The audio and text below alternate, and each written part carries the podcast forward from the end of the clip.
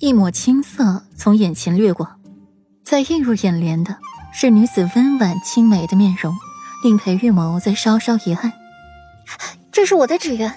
女子清丽的笑一笑，笑容纯粹干净，说话大大方方的，不显娇柔造作。小主，婢女从后面跟上来，看到裴玉恭恭敬敬的服胤礼。奴婢见过世子殿下。听到婢女的话。那女子才又去认真的打量裴玉，水眸泛着光彩。裴世子，江叔，这一届的秀女。江叔大方的做着自我介绍，说完过后，竟是一点都不留念的带着小婢女远去了，唇角好心情的勾起。裴玉站在原地，默默暗沉，眼底闪着复杂的光。秀女名单是他亲自拟定的。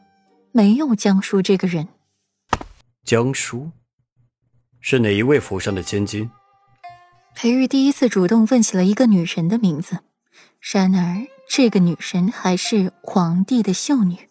小福子战战兢兢回道：“回回禀世子殿下，那江小主是北城欧阳城主极力引荐来的，陛下推脱不掉，就……原来如此。”裴玉高深莫测的。留下了一句话，唇角微勾，扬起了一抹隐晦的笑容。那江小主日后必有所成，福公公不如就此先向那江小主投诚，日后日子也过得舒服些。裴玉难测的留下了一句话，直到那小福子把裴玉送出了宫门，才稍稍回过味儿来。现在向那江叔投诚，岂不是要自己在空中多多照拂江叔？这江叔哪里来的本事，让裴世子如此关注于他？小福子满心不解，连回去找自己的干爹李忠取经。干爹，您说这裴世子是什么意思啊？小福子一脸惧怕，李忠轻浅一笑：“裴世子说的什么，你照做便是了。那位江小主日后前途无量，可要好生照顾着。”不论别的，就算江叔是欧阳靖的亲闺女，就凭着那张酷似温若隐的脸，就足以让裴玉心软，并且对其照服了。并且，裴玉怎么可能让一个酷似自己母妃的神树公，成为陛下的妃子？届时，李忠微笑，好狠的心思，好毒辣的心思。啊，干爹。小福子欲言又止，抬头看一眼自己干爹脸上的沧桑，又不再多话了。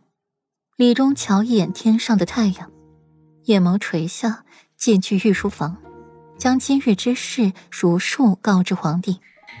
皇帝听后，心底也是泛起冷笑。照这么说，这个江叔是做不得朕的后妃了。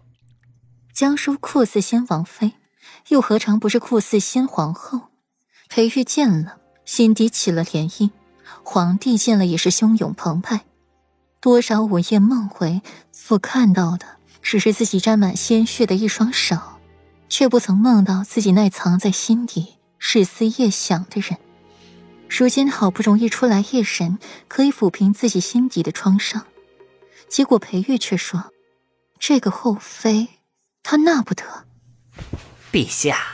何必为了一颗棋子，伤了宁女世子殿下这些年积攒下来的情分呢？李忠眼眸低垂，轻声的劝慰着，话说的深入人心，让皇帝的郁气消减了不少。李忠呢，还是你说话让朕高兴。朕的后宫又要热闹了。皇帝这才展颜。皇帝想着几日后的选秀。这一次，沈妃娘娘的侄女也在其中。沈央原本满怀激气的可以嫁给裴玉，谁知一道圣旨下来，将要她入住蓬莱宫，六月初六秀女选秀一过再回来，等候陛下的意思。听到这个消息，沈央就疯了。她可是要嫁给裴玉的人，怎么可以去伺候一个年纪大到可以做自己父亲的男人？而这个男人还是自己的姑父，怎么可以？饶是沈央再不愿意，也还是入宫了。蓬莱宫中，沈央瞧着那些秀女，心底就一阵厌烦，尤其是那些凶恶的嬷嬷们来教导自己规矩，心底的气是愈发的不顺畅了。沈央在太阳底下看书，突然蒙上了一层阴影，强大的视觉冲击让沈央不自觉的蹙起了眉头。沈小姐，烈日下看书对眼睛可不好。江叔手手一笑。抽出了沈央的书，放到一边。